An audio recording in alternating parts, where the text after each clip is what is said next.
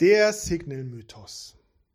Google, Apple, Facebook, Amazon, diese Namen kennen Sie alle. Die stehen für den Hyperkapitalismus im Internet und für die überbordende Datensammelei.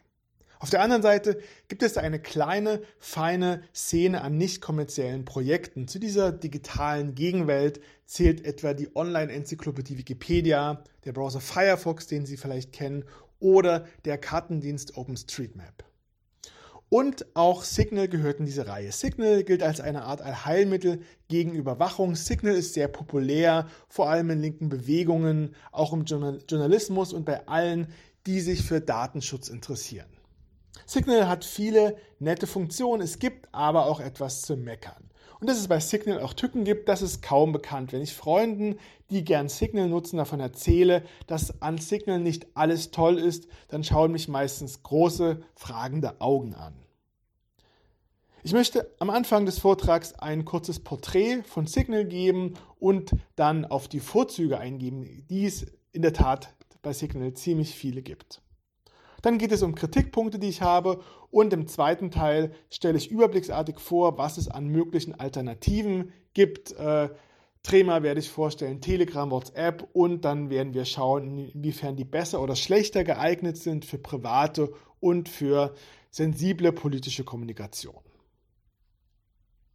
Signal ist eine Smartphone-App. Das ist ein verschlüsselter Messenger, mit dem kann man Textnachrichten verschicken und Bilder und man kann auch Audio- und Video telefonieren. Primär nutzt man Signal auf dem Smartphone. Es gibt aber auch ein Programm für PC. Äh, wenn man das installiert, kann man auch über Signal chatten.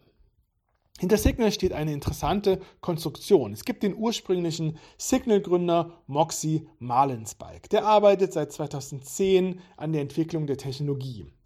Am Anfang waren es zwei separate Apps. Eine reine App für verschlüsselte Textnachrichten namens Text Secure und eine App für verschlüsselte Telefonie namens Redphone. Diese Technologie hat er dann an Twitter verkauft und auch eine Weile bei Twitter gearbeitet. Twitter hatte, diese, hatte diese Technologie freigegeben über eine sogenannte Open Source Lizenz.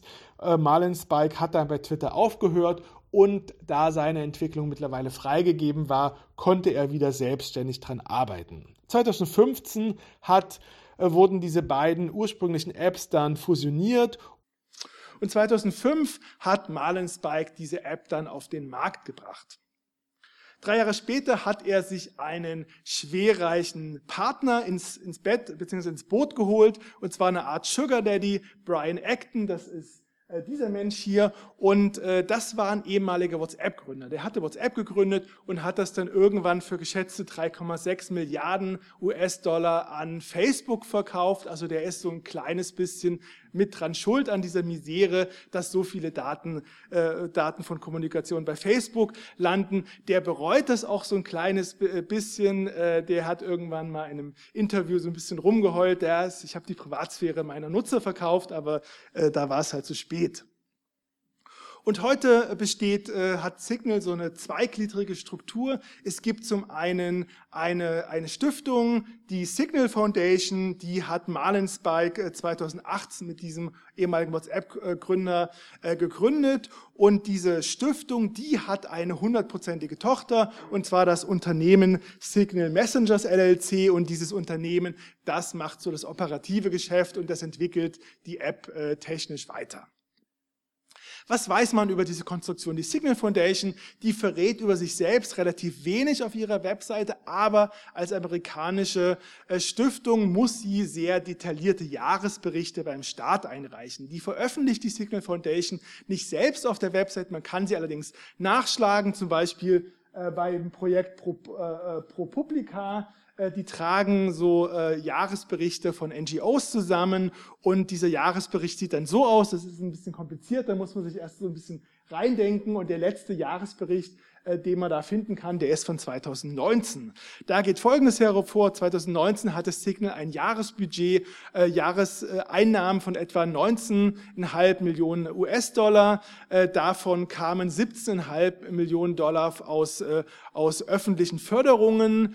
Ähm, woher genau das, das kam, das verrät Signal nicht. Ich würde aber vermuten, dass es Fördermittel des US-Staates sind.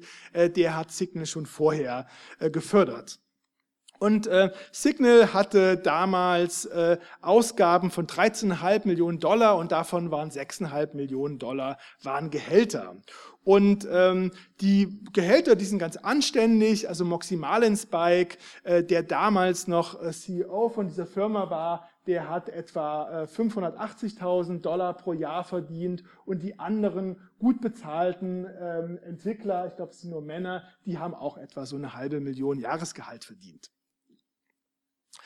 Ähm, nur Brian Acton, also dieser ehemalige WhatsApp-Gründer, der zahlt sich nichts aus. Und Acton, äh, der hat hingegen sehr viel Geld an Signal gegeben, der hat Signal mit viel Geld versorgt. Und wie die Zahlungsströme aussehen, das ist so ein kleines bisschen kompliziert. Man muss sich da so ein bisschen reinklamüsern. Und aus dem Jahresbericht von 2019, da ergibt sich, ergibt sich Folgendes. Der WhatsApp-Gründer, der hatte der Signal Foundation im Jahr 2018 ein zinsloses Darlehen gegeben über den, äh, die Laufzeit von 50 Jahren, zinsloses Darlehen. Das heißt faktisch, dass er Signal quasi die, die Zinsen bzw. die Dividenden schenken würde, äh, wenn dieses Geld angelegt oder sonst wie verwendet wird. Und ähm, das waren insgesamt 105 Millionen Dollar. Und ähm, dann äh, ist aber noch was anderes pass passiert. Von diesen 105 Millionen Dollar hat er 75 Millionen Dollar in Eigenkapital umgewandelt. Äh, etwas finanztechnisch etwas unsauber gesprochen, äh, könnte man sagen, dass er quasi von diesen 100, für 105 Millionen Dollar 75 Millionen Dollar der Signal Foundation geschenkt hat.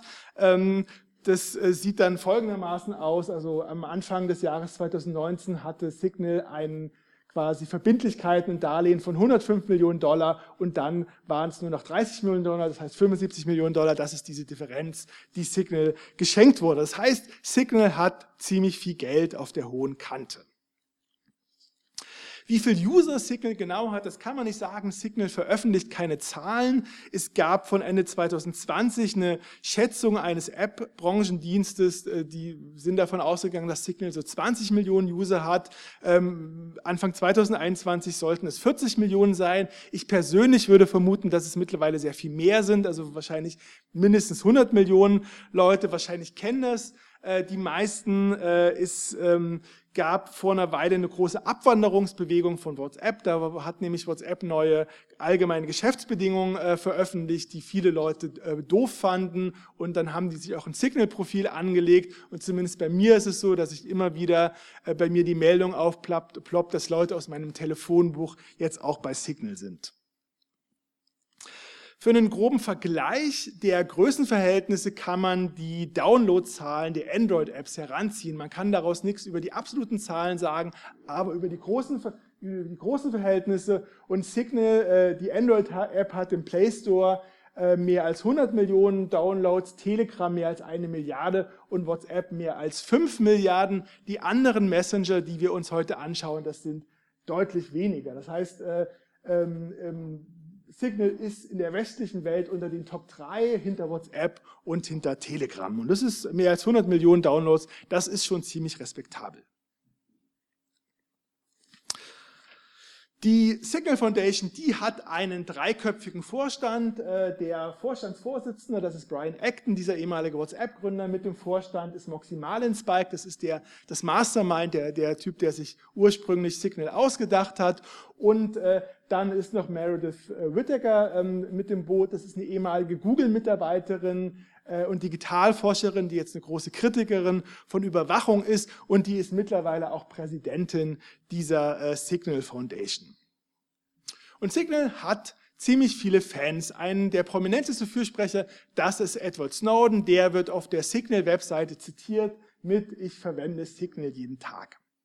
Und Signal macht tatsächlich ein paar Sachen ziemlich gut. Signal war von Anfang an verschlüsselt und zwar in Form von sogenannter Ende-zu-Ende-Verschlüsselung. Und das bedeutet, wenn Sie eine Textnachricht schicken oder wenn Sie telefonieren, dann kann Signal nicht in diese Nachricht hineinschauen und die kann den Anruf nicht analysieren und das könnten auch keine Überwacher oder Hacker, die an diese Daten kommen. Das kann man sich so ein bisschen grob äh, vereinfacht vorstellen, wie wenn Sie, wenn Sie einen Brief schreiben und der kommt in den Briefumschlag und äh, aber niemand zwischendurch kann diesen Briefumschlag öffnen, nur, sondern nur die Person, an die der bestimmte, an die der Brief bestimmt ist. Und das macht äh, Signal. Also wenn Sie mit Signal kommunizieren, dann verwandelt die App auf Ihrem Smartphone äh, die Inhalte in unverständlichen Zeichensalat. Die werden auf, auf die Reise geschickt und erst der legitime Empfänger oder die Empfängerin kann diesen Zeichensalat wieder lesbar machen. Das ist das eine und außerdem ist Signal Open Source. Und Open Source bedeutet, dass die Bauanleitung der App, technisch gesprochen der Quellcode, veröffentlicht wird und das bedeutet wiederum, dass IT-Expertinnen und Experten, äh, die was davon verstehen, die können sich ein Bild davon machen, ob die Software sauber ist oder ob sie vielleicht irgendwelche Hintertüren oder Sicherheitslücken hat. Und die große Leistung von Signal ist, dass das Projekt Maßstabe, Maßstäbe gesetzt ist. Also Signal hat die Verschlüsselung eingeführt und dann haben verschiedene andere Messenger diese Verschlüsselungs, das Verschlüsselungsprotokoll von Signal übernommen, unter anderem WhatsApp. Und außerdem äh, haben auch, sind auch, äh, sind auch die meisten Messenger Open Source. Ich habe hier mal so einen kleinen Vorgucker vom zweiten Teil, da habe ich eine Tabelle und da schaue ich jeweils, inwiefern die Messenger verschlüsselt und Open Source sind. Und da sehen Sie, die meisten äh, sind beides. Und äh, das ist tatsächlich die große Leistung von Signal, dass sie quasi so einen Pfad definiert haben und dafür gesorgt haben, dass es mittlerweile Standard ist. Es gibt äh, Messenger, die nicht Open Source und die nicht verschlüsselt sind, aber damit macht man sich immer so ein kleines bisschen verdächtig und äh, das kommt meistens nicht so gut an und wird einem als Nachteil angekreidet. Signal hat außerdem ein paar nette Funktionen, die andere Messenger nicht haben. Zum Beispiel eine Funktion namens Sealed Sender. Und die hat Signal 2018 äh, eingeführt und äh, die sieht Folgendes vor. Also wenn wir wieder auf dieses Bild vom Briefumschlag zurückkommen, in dem Ihnen Ihre Nachricht geschickt wird, dann steht da normalerweise drauf, äh, wo der Brief hin soll und wo er herkommt. Und wenn das der Fall ist, dann könnte Signal nachvollziehen, wer mit wem kommuniziert. Und Signal verspricht, verspricht aber, dass wenn diese Nachrichten auf den Weg geschickt werden, dass dann die Information, von wem sie kommt, dass die im Inhalt der Nachricht drinne steckt, sodass Signal äh, nur sehen kann, wo die Nachricht hingehen soll, aber nicht, wo sie herkommt. Signal hat so ein kleines Erklärvideo gebastelt. Daraus habe ich mal so ein, äh, mit, mit Screenshots so eine Bilderstrecke äh, gemacht. Also ähm, Signal vergleicht das auch mit einem Briefumschlag und da steht normalerweise der Absender drauf Bob und äh, Signal, die App entfernt dann die Information, von wem die Nachricht kommt und steckt diese Absenderinformation in den Briefumschlag. Dann wird der Brief an, äh, an, auf den Weg geschickt an Alice und erst Alice äh, kann den Briefumschlag aufmachen und sieht dann, dass die Nachricht von Bob kommt.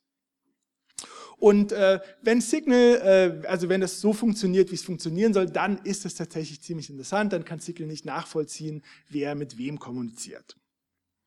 Und außerdem versucht Signal einen sehr interessanten Spagat. Man kann, und zwar nennt sich das äh, Private Contact Discovery. Äh, wenn man Signal nutzt, dann wird man ermuntert, das Telefonbuch freizugeben. Das ist zum einen praktisch, dann kann einem Signal nämlich zeigen, wer sonst noch bei, äh, äh, bei Signal ist, aber es ist auch immer so ein bisschen schwierig. In einem Telefonbuch stehen sehr private Informationen, wen man so kennt, vielleicht die Telefonnummer von einer Arztpraxis und so weiter und die landen dann auch äh, auf der, in der Datenbank des Messengers. Und Signal verspricht, dass sie so, ein, so eine Art Spagat hinbekommen, nämlich dass sie das Telefonbuch bekommen, aber dass sie damit nichts anfangen und äh, sozusagen diese Daten nicht verwenden. Und das nennen sie Private Contact Discovery. Und das ist, äh, das ist ziemlich kompliziert. Also die die sagen, äh, die versprechen, dass es, äh, dass es in der Datenbank von Signal so einen kleinen Bereich gibt, in dem die, in dem die Telefonbücher der User liegen und in dem abgeglichen wird, wer, wer alles auf Signal ist und dass aber andere Teile der Datenbank darauf nicht zugreifen können. Signal hat da, dazu einen sehr technischen Blogpost geschrieben. Ich habe da nicht wahnsinnig viel von verstanden. Ich habe aber jemanden gefragt, der sehr viel davon versteht, Mike Kuppitz, der beschäftigt sich technisch sehr viel mit Messengern und der fand das Konzept zumindest überzeugend. Was Signal außerdem äh, noch äh, gut macht, also die veröffentlichen nicht nur den Quellcode, die Bauanleitung der App, sondern auch der Datenbank. Das heißt, äh, sie bieten an, dass man sich anschauen kann, welche Technologie in der Datenbank läuft. Das heißt, was sie tatsächlich mit den Daten machen. Außerdem kann man Screenshots deaktivieren. Das ist ziemlich spannend. Äh, viele, Schad, viele Trojaner und viele Schadware, die arbeiten nämlich mit Screenshots und wenn man das deaktiviert, dann können die keine Bilder aus der, aus der Signal-App machen. Außerdem kann man Nachrichten automatisch löschen lassen nach einer bestimmten Zeit. Das ist auch eine ganz interessante Sicherheitsfunktion. Und dann ist es prinzipiell auch eine ziemlich gute Sache, meiner Meinung nach, wenn ein Messenger nicht kommerziell ist. Das bedeutet nämlich, dass es keinen Anreiz gibt, äh, dass die Daten maximal ausgewertet und ausgebeutet werden.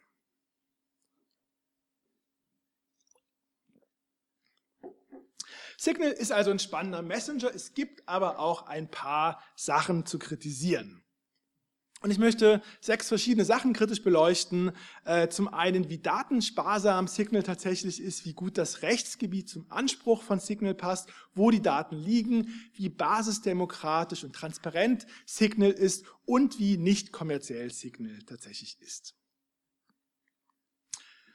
Der erste Kritikpunkt ist meiner Meinung nach der gravierendste und zwar der Telefonnummernzwang. Wenn Sie ein Profil anlegen wollen bei Signal, dann müssen Sie eine Telefonnummer angeben. Das kann eine Handynummer sein oder das kann eine Festnetznummer sein. Und dann bekommen Sie einen, einen Zahlencode äh, zugesandt, den bekommen Sie entweder per SMS zugeschickt oder den können Sie sich aufsagen lassen und diesen Zahlencode müssen Sie dann in der App angeben und damit haben Sie Ihr, haben Sie Ihr, äh, Ihr, Ihr, Ihr Signal-Profil und die Telefonnummer miteinander verknüpft. Und das bedeutet, faktisch kann man Signal nicht anonym nutzen, beziehungsweise nur mit sehr vielen Tricks. Signal kennt die Telefonnummer jedes Users und Behörden, mit denen Signal kooperieren muss, können dann aus diesen Telefonnummern relativ leicht User ermitteln, eine Telefonnummerpflicht, das ist ein bisschen etwas wie der kleine Bruder der Klarnamenpflicht.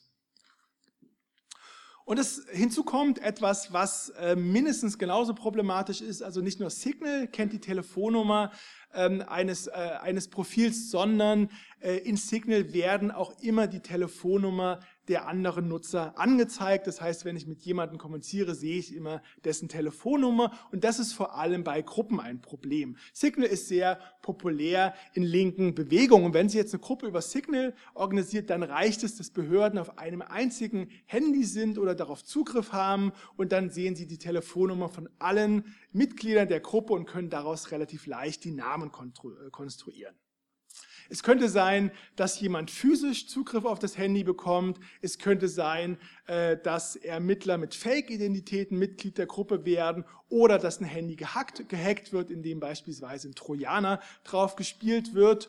Und äh, sagen wir, wir haben jetzt ein äh, Polizisten in der kleinen Stadt, den treibt vielleicht nicht so sehr die Sorge um die freiheitlich-demokratische Grundordnung um, sondern vielleicht ist er privat auch eher so ein bisschen im rechten Spektrum äh, verortet und er will, würde einfach gerne mal wissen, wer so in dieser ominösen Antifa oder Friday for Future Gruppe alles drinne ist, die ihn immer so nervt. Und dann würde es reichen, äh, dass der Polizist auf ein einziges Handy der Gruppe kommt, zum Beispiel, weil er ein junges Mitglied äh, der Gruppe unter Druck setzt und er könnte von allen Mitgliedern der Gruppe die Telefonnummer rausfinden und ziemlich leicht die, die Namen rekonstruieren. Das ist jetzt dieses Szenario, das ist jetzt in Deutschland jetzt nicht so der Standard, aber ähm, man sieht an diesem Szenario so ein bisschen, dass vor allem in Ländern, in denen es ein wirkliches Problem äh, mit Übergriffen des Staates gibt, ist Signal eigentlich völlig ungeeignet für jegliche Form von sensibler Kommunikation. Der zweite Kritikpunkt, der dreht sich um das Rechtsgebiet. Die Signal Foundation sitzt in den USA und die Datenregeln, die sind einfach dort sehr ungünstig. Äh, US-Anbieter, die können verpflichtet werden, sehr umfassend alle ihre Daten mit den dortigen Geheimdiensten zu teilen. US-Bürgerinnen und Bürger, die sind so ein kleines bisschen geschützt, aber Ausländerinnen und Ausländer, wozu auch Leute in der EU gehören, die sind mehr oder weniger vogelfrei.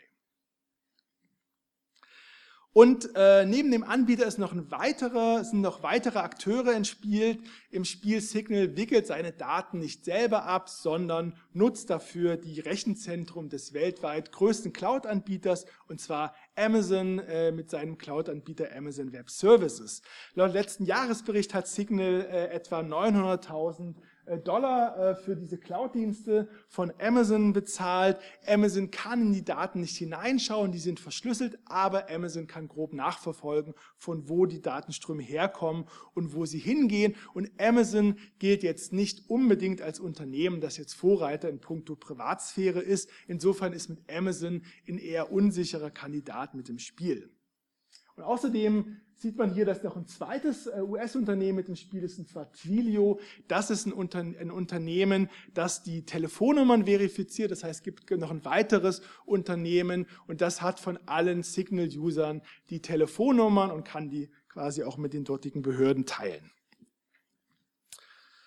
Beim vierten äh, Kritikpunkt, da geht es um die Frage, wie transparent äh, Signal ist.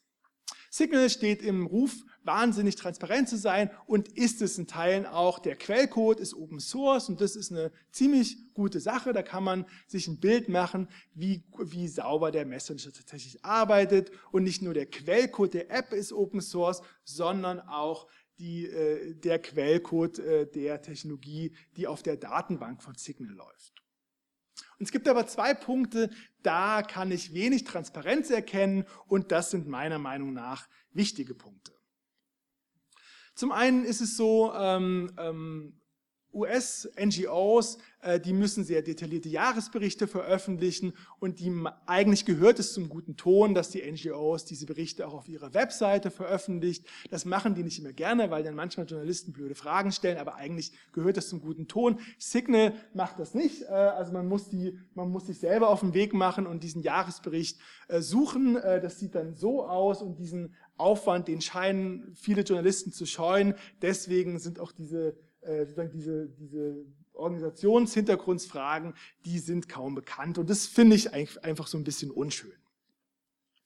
Und das zweite ist ähm, ein typischer Kanal für Transparenz. Das ist die Datenschutzerklärung. Die sieht bei Signal so aus. Äh, die müssen alle Internetdienste veröffentlichen und die ist verbesserungsbedürftig.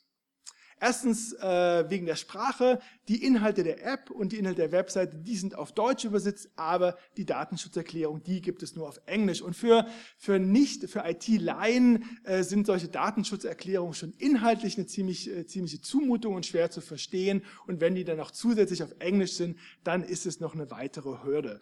Und man sollte bei Datenschutzerklärungen jetzt nicht päpstlicher als der Papst sein. Man kann jetzt nicht von jedem kleinen Internetprojekt äh, verlangen, äh, dass die Datenschutzerklärung in jede Sprache äh, übersetzt wird, in der, sie, in der sie User haben. Aber Deutschland ist ein ziemlich wichtiger Markt für Signal und Signal hat auch ziemlich viel Geld auf der hohen Kante und sollte sich eigentlich leisten können, die Datenschutzerklärung auf Deutsch überset äh, zu übersetzen, zumal die nicht allzu lang ist.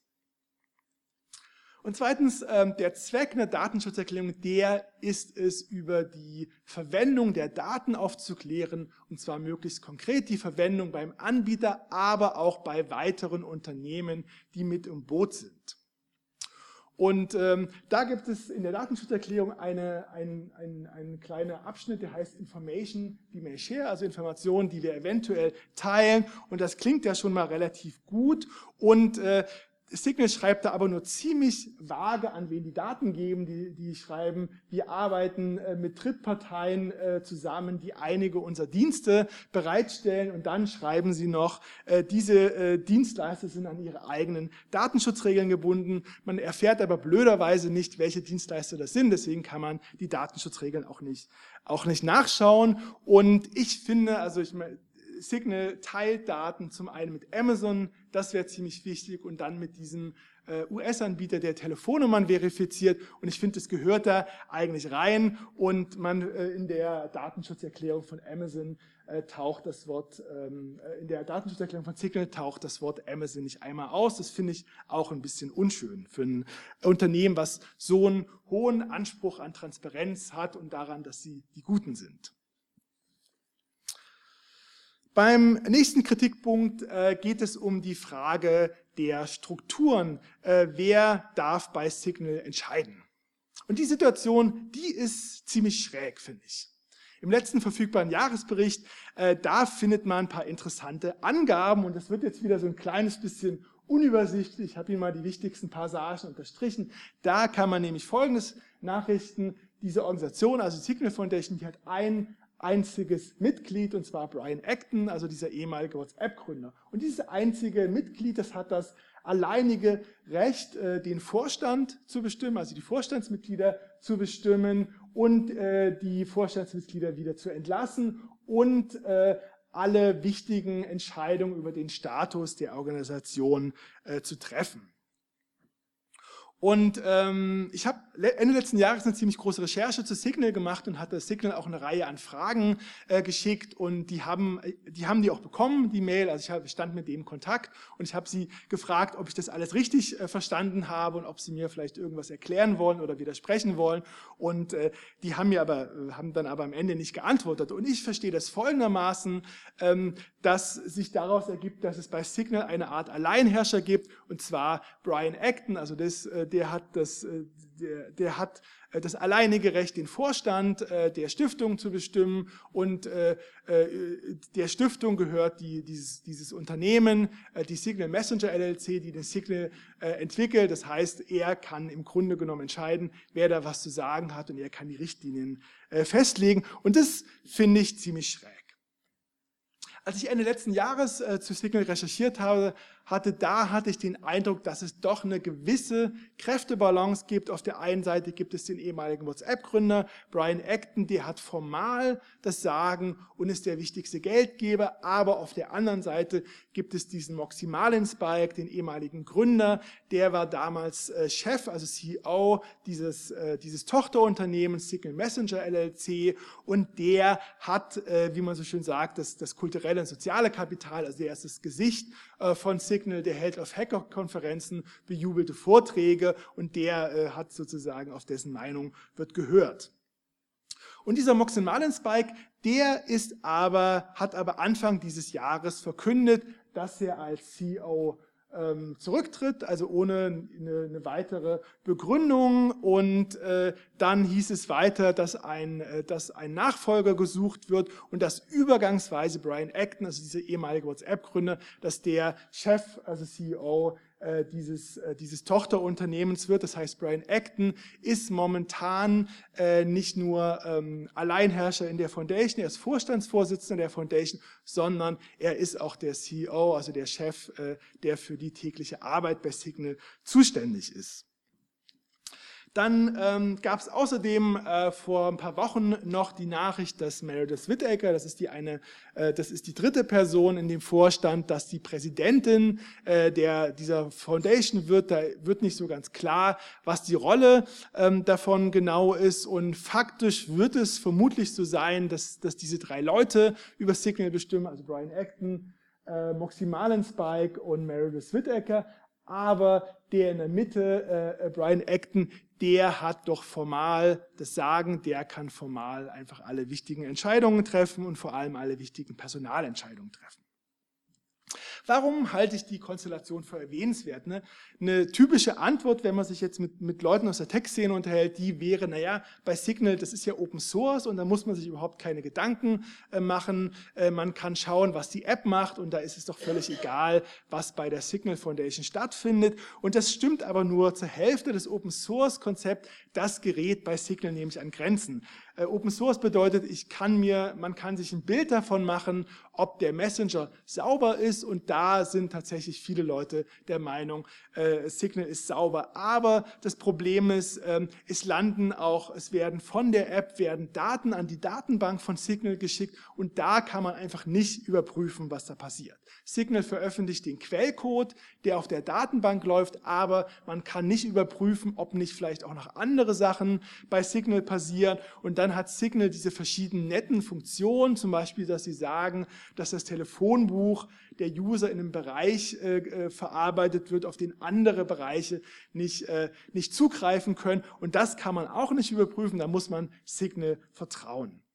Das heißt, einen rein technischen Schutz äh, vor dem Missbrauch von Daten gibt es auch bei Signal nicht, sondern man muss dem vertrauen und ein guter Weg, um Fehlverhalten der Organisationen äh, zu verhindern, der ist, wenn es ein Gleichgewicht von Macht gibt, eine Basisdemokratie oder vielleicht so eine Meritokratie, bei der jeder, der mitarbeitet, bestimmen kann. Und das ist bei Signal anscheinend nicht der Fall, sondern so gar nicht, sondern da gibt es eine Art Alleinherrscher, äh, nämlich äh, einen, den ehemaligen WhatsApp-Gründer, der so ein kleines bisschen auch an der ganzen Misere im, auf dem Messenger-Markt mit, äh, mit schuld ist.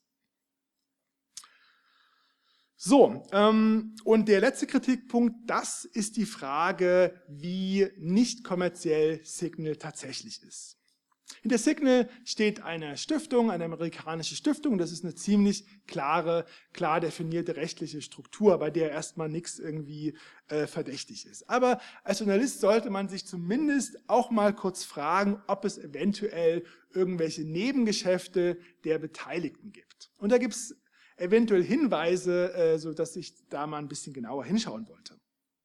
Vor einiger Zeit hat Signal ein Bezahlsystem eingeführt und zwar äh, sieht es folgendermaßen aus, das ist eine Währung namens äh, Mobilecoin. Mobilecoin, das ist eine Kryptowährung. Kryptowährung kennen Sie vielleicht von Bitcoin. Äh, bei einer Kryptowährung, ähm, da, da wird so ein System, ähm, äh, System äh, veröffentlicht, rausgegeben. Das besteht aus verschiedenen Einheiten, Geldeinheiten, den Coins und äh, je nachdem, wie stark diese Kryptowährung dann genutzt wird, äh, bekommen die Coins dann einen Wert. Die Coins werden auf Börsen gehandelt und äh, wenn so eine Kryptowährung dann viel genutzt wird und man gründet die, dann kann man damit ganz gut Geld verdienen. Und dieser Mobile Coin, der wurde 2020 auf den Markt gebracht.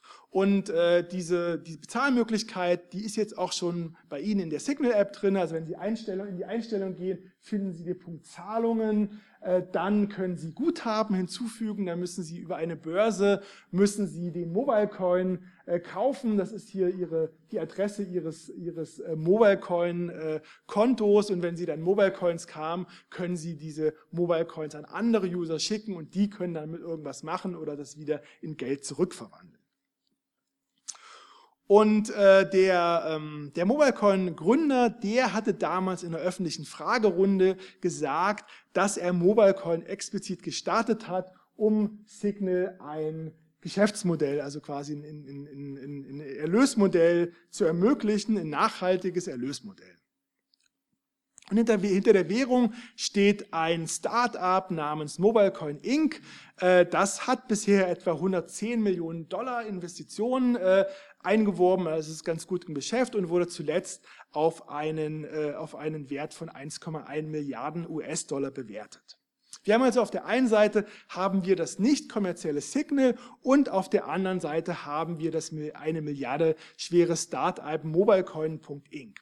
Und die spannende Frage, die ist jetzt die folgende. Also es gibt hunderte Kryptowährungen, vielleicht sogar tausende Kryptowährungen und die meisten davon, die werden kaum beachtet und äh, bei MobileCoin, äh, da war es so, dass Signal einfach ähm, MobileCoin einen ziemlichen Push gegeben hat, indem sie MobileCoin zur einzig möglichen äh, Zahl, äh, Bezahlmöglichkeit in diesem äh, relativ viel genutzten äh, Messenger Signal gemacht haben. Und die spannende Frage wäre jetzt, äh, haben die Leute bei Signal, die darüber entschieden haben, sind die in irgendeiner Form auch äh, vom, am wirtschaftlichen Erfolg äh, dieser MobileCoin-Firma beteiligt?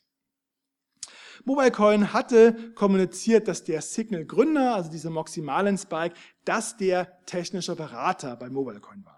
Und bei Startups, da ist es oft so, Startups, das also junge Unternehmen, die haben am Anfang äh, wenig Geld und äh, dann haben sie aber manchmal Berater, äh, die denen helfen und die normalerweise, deren Beratungsleistung normalerweise ziemlich teuer wäre, die können sie nicht bezahlen und die werden dann aber bezahlt, indem sie Anteile an der Firma bekommen oder wenn das eine Kryptowährung ist, indem sie solche Geldeinheiten, solche Coins bekommen. Und ähm, es gab auch andere Leute, die sich diese Frage gestellt haben und es gab auf der Hacker, auf der IT-Plattform Hacker News, äh, hatte der MobileCoin-Gründer, der hatte angeboten, dass man ihm Fragen stellen konnten und da hatten so ein paar freche User auch gefragt, ob dieser maximalen Spike, ob der in irgendeiner Form wirtschaftlich verbandelt ist äh, mit MobileCoin und der hat aber nicht darauf geantwortet, hat sich da so ein bisschen rumlaviert, was die, die dann auch so ein bisschen doof fanden auf dieser Diskussionsplattform. Und ähm, In dem Medium war außerdem noch etwas anderes Interessantes aufgefallen, und zwar, dass in einem frühen Konzeptpapier von MobileCoin der Signal-Gründer Marlon Spike als CTO auftaucht. Und CTO, das ist so eine Kernrolle bei einem Startup, da gibt es meistens einen CEO, der ist so für die Geschäfte zuständig und der CTO ist für das Technische zuständig und üblicherweise ist ein CTO sehr substanziell an einem Startup beteiligt. Und ich hatte Signal gefragt, ob es wirtschaftliche Verbindungen gibt äh, zwischen diesem maximalen Spike oder zwischen Brian Acton und Signal und die hatten mir aber äh, darauf nicht geantwortet. So, ähm, eine kurze Zusammenfassung. Signal hat ein paar ziemliche Vorzüge, macht ein paar Sachen ziemlich gut, aber hat auch ein paar Tücken. Und im zweiten Teil möchte ich überblicksartig vorstellen, was es für Alternativen gibt. Und ich werde immer äh, verschiedene, äh, verschiedene Kategorien durchgehen. Ich werde schauen, ob die Messenger standardmäßig verschlüsselt sind. Das ist ziemlich wichtig, ob sie Open Source sind, ob es einen Telefonnummernzwang gibt, äh, wo die Anbieterin äh, sitzt, äh, ob der Messenger nicht kommerziell ist, wo die Daten liegen und äh, dann noch, ob die App etwas kostet. Fangen wir an mit WhatsApp. WhatsApp ist, ist äh, verschlüsselt, aber nicht Open Source und deshalb muss man hinter diese Verschlüsselung auch so ein kleines Fragezeichen setzen. Man kann nämlich nicht äh, überprüfen, was die App tatsächlich macht. Das heißt, man kann nicht ausschließen, ob die App vielleicht im Hintergrund standardmäßig oder auf Anfrage den Schlüssel äh, für die Verschlüsselung an, äh, an, an, an, an Facebook, also an das Unternehmen, Unternehmen von WhatsApp schickt. Äh, WhatsApp gehört äh, zur Meta-Plattforms Inc. Das ist das, äh, also die mittlerweile Mutterholding von, von Facebook. Äh, man muss eine Telefonnummer mit dem Profil verknüpfen. Äh, Signal ist kommerziell und äh, auch die Daten liegen bei Meta-Plattforms. Und Signal kostet, ist kostenlos. Telegram ist ist äh, nicht verschlüsselt und das ist eine ziemliche Schweinerei. Das ist für Messenger-Standards unterirdisch. Man kann für Zweierchats Verschlüsselung einrichten, für Gruppenchats geht das aber gar nicht und man weiß von so optionalen äh, Funktionen, dass das kaum jemand macht. Das heißt, die meisten äh, Nachrichten, die meiste Kommunikation bei Telegram, die wird unverschlüsselt verschickt werden. Das heißt, Telegram kann in die Nachrichten theoretisch hineinschauen und wenn irgendwelche Behörden darauf Zugriff haben, können sie äh, die Kommunikation noch einsehen. Und das ist ziemlich unterirdisch. Signal ist Open Source und man muss das Profil mit einer Telefonnummer verknüpfen. Der große Vorzug gegenüber Signal ist aber, das, ist aber dass man die Telefonnummer nicht automatisch sieht äh, des anderen Telegram-Nutzers. Wer steht hinter Telegram? Da steht ein russischer Gründer namens Pavel Durov und der hatte äh, ursprünglich einen, einen Facebook-Klon äh, in Russland aufgemacht namens Kontakte, der war auch ziemlich erfolgreich. Dann hat er aber Probleme mit dem Staat bekommen, die wollten an die Daten ran und er hatte so ein bisschen so eine Hacker-Philosophie und wollte die Daten nicht rausgehen. Äh, dann wurde er, nach dem, was man weiß, gezwungen, seine Anteile zu verkaufen für geschätzte 260 Millionen Dollar und ist dann nach einer Hausdurchsuchung ins Ausland geflohen mit seinem Geld. Und er hatte damals schon an Telegram begonnen, begonnen zu arbeiten und seitdem entwickelt er Telegram weiter. Und wo genau er das macht, das ist nicht klar. Er befindet sich irgendwo im globalen Nirgendwo. Momentan schreibt er, dass der Anbieter Telegram LLZ in Dubai sitzt. Das ist ein Emirat der Vereinigten Arabischen Emirate. Und das ist auch so ein bisschen schräger Ort äh, für jemand, der vor Überwachung flieht, weil die äh, Vereinigten Arabischen Emirate auch nicht unbedingt jetzt so ein äh, großer, so bekannt sind für den Respekt von, von Meinungsfreiheit und von Privatsphäre. Und ähm, es gibt dann aber noch ein Mutterunternehmen und das Mutterunternehmen, das ist im weiteren Sinne im, sagen wir, im Einflussbereich äh, äh, des Westens und zwar die Telegram Group Inc. Die sitzt auf den britischen Jungferninseln. Das ist eine dieser rechtlich schwer fassbaren Steueroasen, die der britischen Krone unterstehen, aber auch viel Autonomie haben. Und äh, man kommt äh, bei, der, äh, bei den britischen Jungferninseln kommt man nicht an Handelsregisterauszüge, zumindest ich weiß nicht, wie das geht. Das heißt, ich, man kann nicht rausfinden, wie die Machtverhältnisse bei Telegram aussehen. Es könnte sein, dass der Gründer immer noch die Mehrheit, die, die Mehrheit am, am, an Telegram hat. Es könnte aber auch sein, dass er, die, äh, dass er die Mehrheit mittlerweile an jemand anders abgegeben hat. Wie läuft das mit den Daten? Auch das ist ein bisschen komplizierter. Das Internet besteht aus vielen miteinander verbundenen Einzelnetzen und Telegram betreibt ein eigenes Netz, das auf den britischen Jungferninseln sitzt. Und meistens sind die Betreiber des Netzes und der Cloud-Anbieter bzw. Rechenzentrum identisch und das ist bei Telegram aber wohl nicht der Fall. Telegram hat hunderte Millionen User und es ist eher unwahrscheinlich, dass Telegram die ganzen User über sein, äh, über sein äh, eigenes Netz auf den britischen Jungferninseln abwickelt. Ähm, es gab immer mal Berichte, dass Telegram in Russland blockiert wurde und da hieß es auch, dass Teile der Amazon und der Google Cloud nicht mehr funktionierten. Das heißt, vermutlich nutzt Telegram auch die Clouds der großen US-Anbieter. Wie ähm, funktioniert Telegram wirtschaftlich? Nach dem, was man weiß, hat, Tele, hat der Gründer äh, Telegram lange Zeit aus seinem Privatvermögen finanziert. Das heißt, es hatte so ein bisschen so ein ähnliches Modell wie Signal. Das heißt, es gibt einen Mäzen, äh, äh der, das, äh, der das unterstützt hat. Und klar ist aber, Telegram braucht eigene Einnahmen. Telegram hatte hatte sich an einem ähnlichen äh, Modell wie Signal versucht, und zwar einer eigenen Kryptowährung. Ähm, also sie wollten auch so eine Kryptowährung ins, äh, starten, über die man äh, auf Telegram Geld verschicken äh, kann. Und Telegram war auch ziemlich viel, viel weiter mit. Die hatten mehrere hunderte Millionen Dollar Investoren gewonnen. Und dann hat aber, haben aber amerikanische Behörden Telegram das verboten und Telegram hat sich auch dran gehalten. Seit letztem Jahr gibt es Werbung, ähm, nicht bei privater Kommunikation, aber auf Kanälen. Also Telegram ist nicht nur ein, ein Messenger für, für private Kommunikation, sondern auch eine Art Massenmedium, auf denen es Kanäle gibt, äh, bei denen äh, man mehr als 1000 Abonnenten haben kann. Und Telegram verfügt äh, mittlerweile auch über geborgtes Geld. Im letzten Jahr hat Telegram Unternehmensanleihen von äh, etwa einer Milliarde Dollar rausgegeben. Äh, und da ist es interessant, das waren sogenannte Wandelanleihen. Und Wandelanleihen bedeutet, wenn das Unternehmen an die Börse geht, äh, dann äh, werden diese Anleihen in Börsenanteile, in Aktien umgewandelt. Das heißt, das ist ein Hinweis darauf, dass Telegram eventuell irgendwann ein ganz stinknormales, börsengehandeltes Unternehmen wird. Signal haben wir uns schon angeguckt, also Signal ist verschlüsselt, Open Source, es gibt einen Telefonnummernzwang, äh, sitzt in den USA, ist nicht kommerziell und die Daten liegen bei Amazon. Dann gibt es noch Wire. Wire ist verschlüsselt, Wire ist Open Source und das ist ein großer Vorzug gegenüber Signal. Man kann Signal mit einer Telefonnummer verknüpfen, aber alternativ auch mit einer E-Mail-Adresse und E-Mail-Adressen, die lassen sich leicht anonym betreiben. Und Wire ist ein Startup. Es gibt die Gründer, die halten Minderheitenanteile und ansonsten sind verschiedene Investoren beteiligt.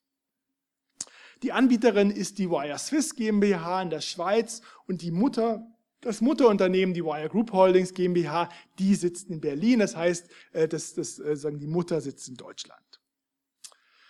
Wire ist ein kommerzielles Unternehmen und ein Manko ist, genau wie Signal, nutzt Wire auch die, ähm, die, das Rechenzentrum von Amazon. Das Rechenzentrum liegt zwar in Luxemburg, aber das schützt leider nicht. Es gibt ein US-Gesetz namens Cloud Act und das regelt ziemlich klar, äh, ist es völlig egal, wo die Rechenzentren sitzen. Äh, wenn die Daten bei einem US-Unternehmen anfallen, dann haben amerikanische Behörden auch Anspruch darauf. Trema ist verschlüsselt, Trema ist Open Source und äh, Trema muss man gar nichts mit irgendwas verknüpfen. Man bekommt einfach eine, eine, äh, eine Trema-ID angezeigt. Das ist so eine Folge von Zeichen. Der Anbieter, das ist, äh, die sitzt, der sitzt in der Schweiz, die Trema GmbH und das Mutterunternehmen, die Trema Holding AG, sitzt auch in der Schweiz. Die Mehrheit der Anteile hält allerdings eine deutsche Beteiligungsgesellschaft. Das Interessante, das Besondere an Trema ist, die Daten, die gehen nicht zu einem amerikanischen Cloud-Anbieter, sondern die bleiben in der Schweiz äh, bei einer Firma namens Nine Internet Solutions AG. Und äh, das ist kein Cloud-Anbieter, sondern das funktioniert ein bisschen anders. Die nutzen ein sogenanntes Collocation-Modell, das heißt, äh, der dieser Anbieter betreibt ein Rechenzentrum und Trema hat sich in diesem Rechenzentrum einen Raum gemietet, betreibt die mit eigener Hardware und mit eigenen Leuten, wickeln die dort ihre Daten ab. Sie nutzen nur das Netz äh, dieses, äh, dieses Schweizer Anbieters.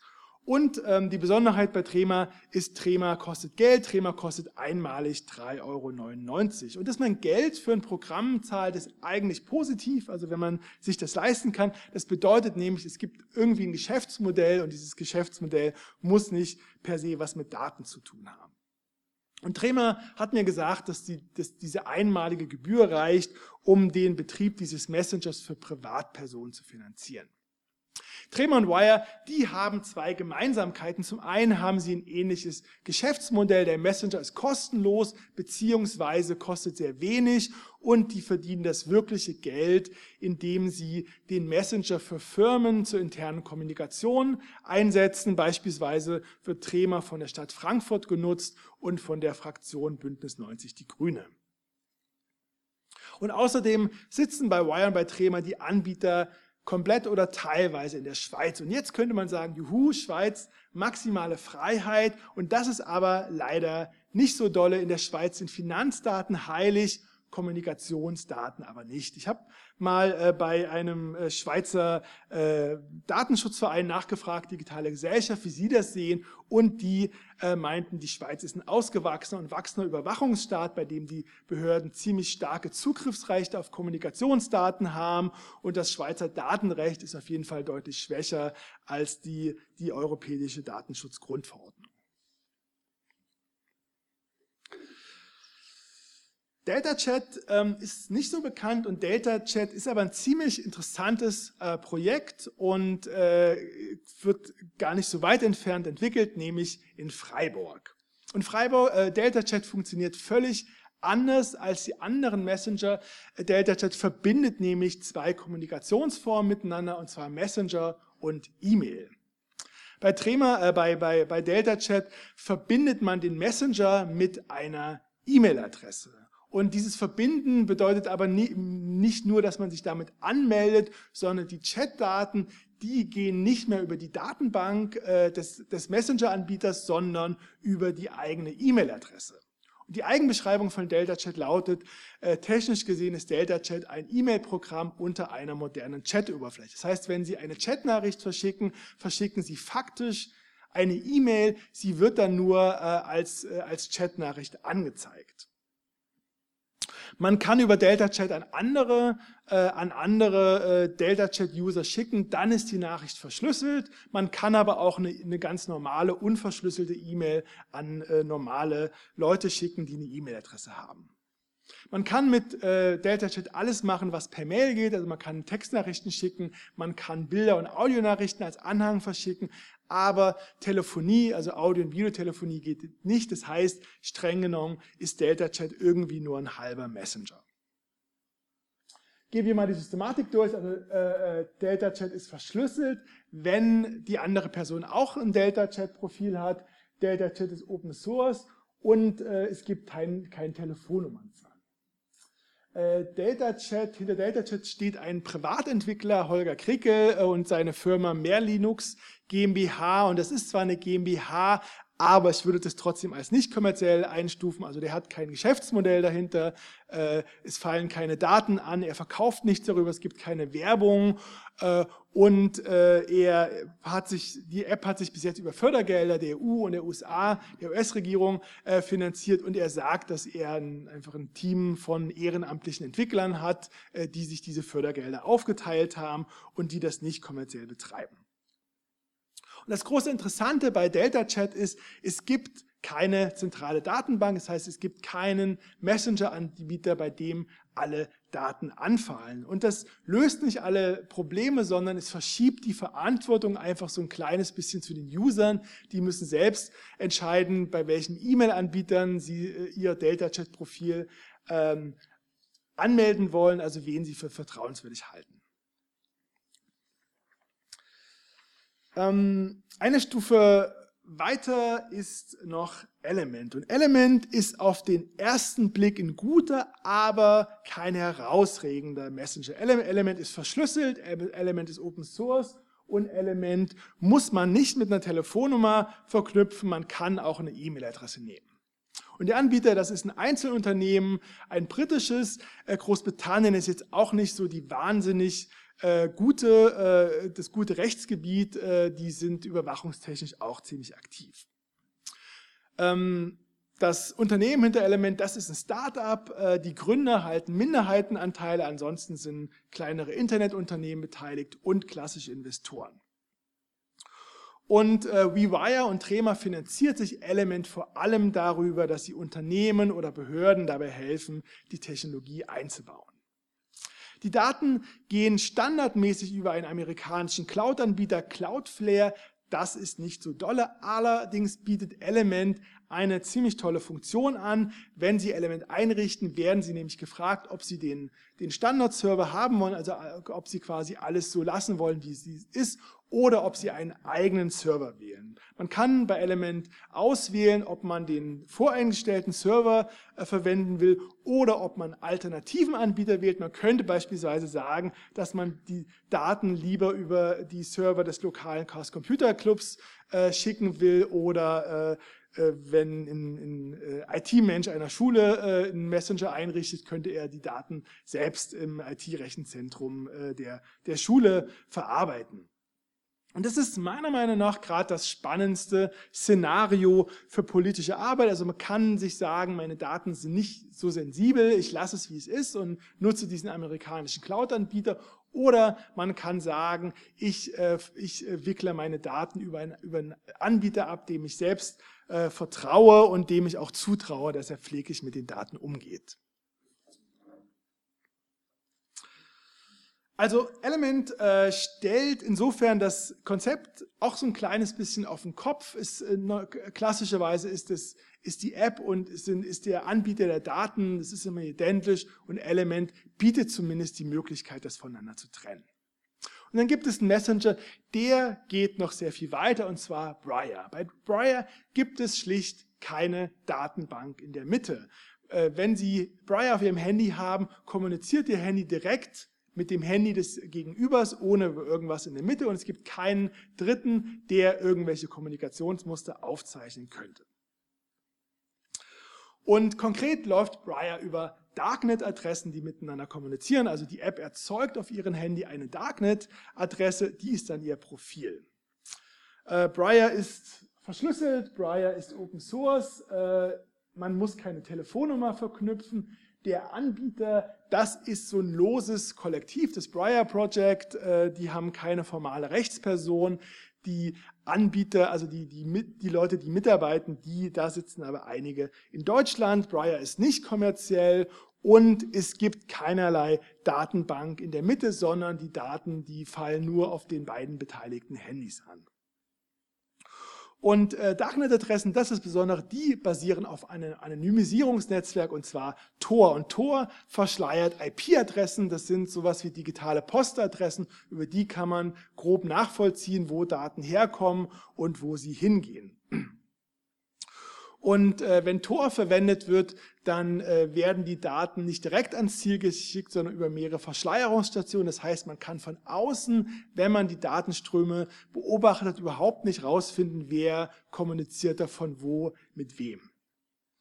Und äh, die Nachrichten laufen meistens über, diese, über Tor, also über diese Anonymisierungstechnologie. Und wenn man sich in räumlicher Nähe befindet, dann kann man sogar noch was anderes machen. Da kann man auch über WLAN kommunizieren. Also Ihr Smartphone ist ja Sie können aus Ihrem Smartphone auch so einen kleinen Hotspot machen. Das heißt, dann macht er so ein kleines WLAN in der Umgebung auf und darüber kann man auch äh, kommunizieren. Und diese WLANs, verschiedene Briar-User, die können sich dann miteinander verbinden. Und das könnte mal ziemlich spannend werden, wenn man eine Regierung mal punktuell das Internet abstellt, zum Beispiel in einem autoritär regierten Land, wo vielleicht Demos unterbunden werden sollen und dann haben eine Reihe an Leuten haben Briar auf ihrem Handy, dann könnten die das, äh, die Funktion so einstellen, dass sich diese kleinen Hotspots miteinander verbinden und dass es so eine Art paralleles Internet gibt, über die dann über Briar die Leute auch ohne Internet miteinander kommunizieren können.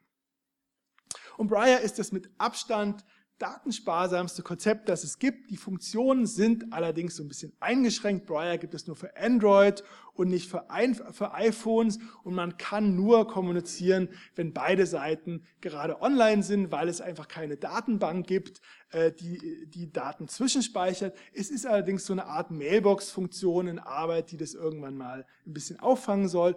Und es sind genau wie bei Delta Chat, es sind nur Textnachrichten und, und Anhänge möglich, aber keine Telefonie oder gar Videotelefonie.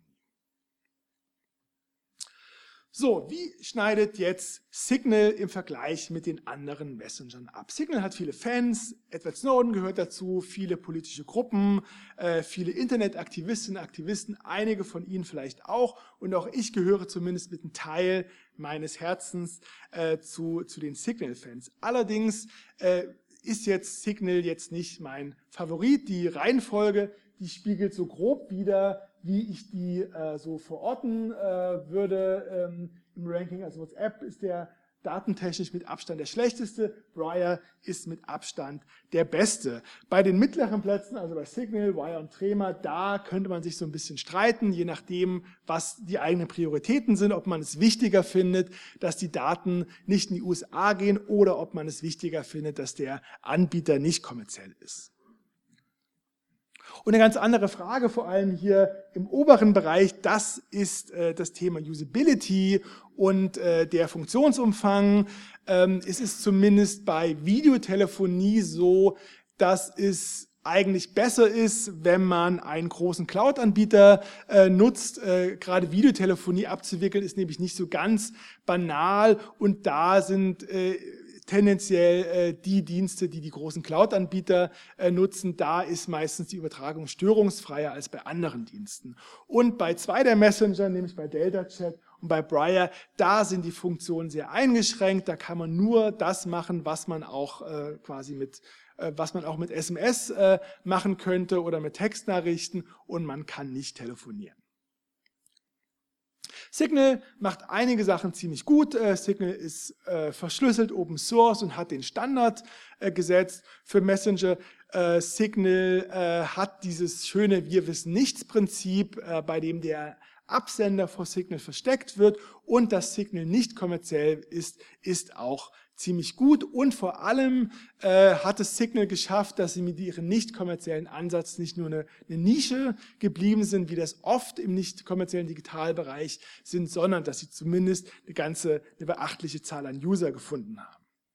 Aber Sie sehen klar, Signal ist nicht top, sondern ist eher so im unteren Bereich. Zumindest meiner Meinung nach, die USA als Rechtsgebiet ist ziemlich ungünstig für Daten, Amazon als Datenpartner auch die Machtverhältnisse bei Signal sind so ein bisschen schwierig und vor allem ist da die Sache mit der Telefonnummer. Signal kennt zu jedem User die Telefonnummer und könnte die rausgeben und Signal zeigt die Telefonnummer standardmäßig bei jeder Kommunikation allen anderen an und das macht Signal eigentlich für jegliche sensiblere Kommunikation äh, ungeeignet und deswegen rangiert Signal bei mir eher so im unteren Drittel und sogar in einigen Punkten sogar noch hinter Telegram.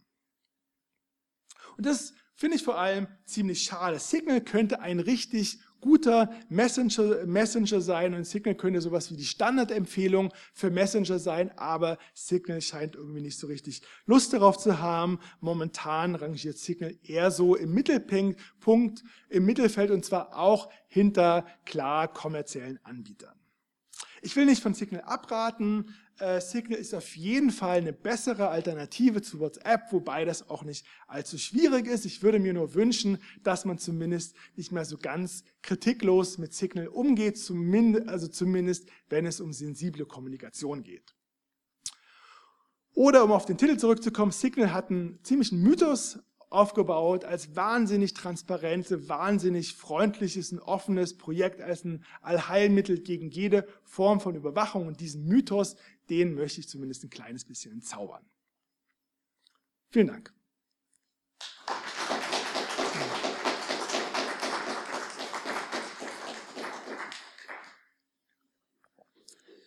So, wenn, es, äh, wenn, wenn Sie Fragen haben, dann würde die Kollegin die moderieren. Ähm, die Firma Bosch, Robert Bosch GmbH, ja. die hat ja auch mal Trema genutzt und tut es, wenn ja, ich das richtig bekommen ja. habe, nicht mehr. Wisst ihr zufällig warum? Nee, nee, was die nee, da für Gründe nee, haben, wieder auszusteigen? Nee, nee. Mhm. Wenn ich gleich. Also Trema, das ist so meine, aber ist zumindest so im Corporate-Bereich schon der eigentlich der, der beliebteste, weil das halt schon so ein Problem ist, wenn die Daten einfach an Amazon gehen. Also da hat man halt keine Kontrolle darüber und da, also bemüht sich Trema durchaus. Also ich meine, die, das ist halt wirklich ganz gut, dass die in der, in der Schweiz bleiben und das ist, glaube ich, für viele auch ein Argument. Element ist halt noch ein bisschen besser. Die Taz zum Beispiel, die Tageszeit nutzt, also die Redaktion nutzt Element, aber da brauchen wir einfach so ein kleines bisschen mehr IT-Know-how äh, quasi in der Firma, weil man halt diesen, äh, weil man diesen ähm, aber die Datenpunkt selber organisieren muss und da kann es manchmal auch ein bisschen haken. Ja. Aber Trema tatsächlich, also wäre zumindest meiner Meinung nach ist eigentlich gerade der beste Messenger. Ja. Okay, danke. Aber Stichwort Schweiz nochmal, weil Sie auch andeuteten in Ihrem Vortrag, ähm, dass da die äh, ja, der Zugriff, ähm, der staatliche Zugriff auch vergleichsweise einfach ist auf die Daten. Der, der E-Mail-Anbieter Proton ähm, ja. wirbt ja auch damit. Ähm, gehostet in der Schweiz, Sicherheit in der Schweiz. Ähm, ist es dann da auch nicht so dolle her damit? Ja, also da gab es jetzt vor kurzem einen, einen äh, Golem-Artikel, der das auch so ein bisschen hinterfragt hat, also dieses Sicherheitsversprechen. Also ich hatte einfach bei diesem Verein Digitale Gesellschaft angefragt, weil ich das nur mal gehört hatte, dass es sozusagen so ein Mythos ist, dass die Schweiz so das Land der Freiheit in allen Bereichen wäre. Und die, die, der, die haben halt ziemlich klar gesagt, also die, die Geheimdienste haben zumindest, was Ausländer angeht, haben sie ziemlichen Zugriff auf die Daten. Und es ist, glaube ich, für 2023 ist eine Novellierung des Datenschutzrechtes äh, geplant und da würde es eventuell ein kleines bisschen besser werden, aber der meint wahrscheinlich werden die nie an das Niveau der, der europäischen Datenschutzgrundverordnung herankommen. Also der hat wirklich gesagt, äh, Schweiz ist ein ausgewachsener und wachsender Überwachungsstaat. Ja. Vielen Dank. Ich, äh, ich fand Ihren Vortrag sehr gut. Mich interessiert diese Nicht-Kommerzialität bei Signal. Ja. Sie haben gesagt, dieser Mr. Acton, der hat da mal 100 Millionen äh, gegeben, 75 ins Eigenkapital. Ja. Äh, leben die also jetzt einfach von ihrem Eigenkapital? Sie haben ja Ausgaben. Äh, da gab es einen Zuschuss vom Staat, habe ich gesagt, ja. haben Sie gesagt, aber das kann ja nicht auf Dauer das mm. Geschäftsmodell sein. Also wie verbrauchen die einfach ihr Eigenkapital und warten sie darauf, dass Mr. Acton irgendwann ja. mal was dazu gibt? Also, ähm, ich glaube, die suchen wie Telegram nach einem Geschäftsmodell. Also Werbung werden sie nicht einführen, das passt nicht. Sie, also sie bitten gerade so sehr verstärkt um Spenden. Also die wollen quasi, aber da ist es halt so viele, also Wikipedia oder Wikimedia ist eigentlich das einzige Digitalprojekt, was es wirklich schafft, sich über Spenden zu finanzieren. Das funktioniert meistens nicht so äh, richtig gut. Und also ich meine, was da mit diesem Mobile Coin ist, weiß man halt nicht genau. Also der Gründer hatte halt gesagt, also jetzt unabhängig von der Frage, ob die, ob die beiden Signal-Männer da, ob die da in irgendeiner Form irgendwie mit profitieren, kann es ja durchaus sein, dass es irgendwie eine Möglichkeit bietet, dass Signal dann vielleicht irgendwie an den, an den Umsätzen irgendwie beteiligt wird. Also das könnte ein Geschäftsmodell äh, von Signal werden. Und also mein Eindruck ist, bisher haben die schon von diesen, von diesen 100 Millionen äh, gelebt. Und sie haben ja auch relativ viel Fördermittel bekommen und ähm, das wäre jetzt zumindest nicht beispiellos, wenn die auf Dauer von Fördermitteln leben. Also das Tor-Projekt, ich habe ja, mich ja viel mit dem Darknet beschäftigt, dahinter steckt Tor, also eine, das ist eine andere amerikanische NGO, die wiegt, also die lebt traditionell von amerikanischen Fördergeldern. Also es wäre jetzt zumindest nicht nicht undenkbar, dass die jetzt auch auf längere Zeit äh, zumindest nennenswerte Fördergelder bekommen.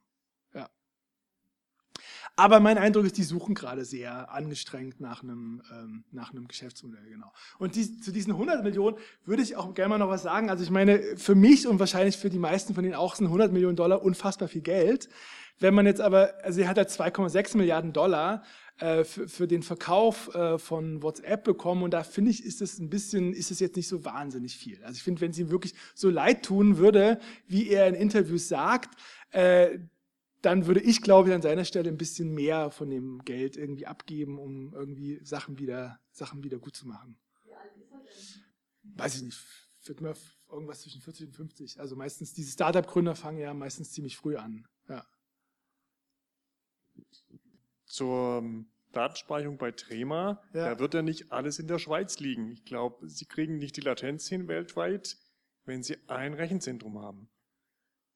Äh, da würde ich mal vermuten, dass auch dort Colocation Space in den USA und wahrscheinlich in Asien notwendig ist, wo sie dann vermutlich einen Rechenzentrumsbetreiber haben in den Staaten, der ein amerikanisches Unternehmen ist. Also wüsste ich jetzt nicht, wie ich da, wie ich da, wie ich da, da rankomme. Also ich habe mit der, ähm, also sorry, es könnte, also könnte sein, aber wüsste ich jetzt nicht, wie ich da, äh, wie ich das überprüfen könnte. Also. Äh, ja, also ein Rechenzentrum weltweit halte ich für unplausibel. Ja. Ähm, was schon mal ein guter Ansatz ist, wenn man sagt, okay, man hat so Colocation Space, man hat dann schon mehr Zugriff auf die Daten, wenn ja. ich mich nur bei, bei einem der großen fünf einmiete. Ja. Ähm, aber ja, ich glaube, dass man, man braucht zumindest Einwahlpunkte. Also es wird ja nicht jedes Smartphone sich dann, boah, also ich kann ich mir nicht vorstellen, die Latenzen sind zu groß. Okay, ja. Also du brauchst, wenn ich jetzt zum Beispiel jemanden anrufe, dann verbindet sich nicht mein Handy mit dem Server und der Server sich mit dem anderen Handy, sondern verbinden sich die Handys also normalerweise untereinander. WebRTC wäre da zum Beispiel ein Schlagwort. Also ich weiß nicht, macht das Sinn? Also ich brauche nicht einen Server, der dazwischen steht, wenn ich irgendeinen Videocall mache. Meistens bei Chatnachrichten oder beim Aufbau der Verbindung, da ist ein Server involviert. Aber ansonsten brauche ich das nicht. Was ich nicht ganz verstanden habe, vielleicht habt ihr ja auch Ideen dazu. Also es ist ja oft so, also wenn man, wenn man eine, sagen, wenn man eine IP-Adresse, wenn man die auflöst, dass man dann das autonome System sieht, ne? das, das Netz. Und sehr oft ist es, also sehr oft ist es halt so, dass der Cloud-Anbieter und das autonome System identisch sind. Und äh, bei Telegram spuckt er halt ein, also Telegram hat halt ein eigenes autonomes System auf den britischen Jungferninseln. Und äh, das ist halt völlig unplausibel, dass Telegram seine ganzen Daten äh, selber abwickelt. Äh, naja, das Internet besteht ja aus, glaube ich, 60.000 einzelnen Netzen. Also, genau. Genau, ja, ja, genau. Okay. Ja. Okay, dann, danke ich Ihnen.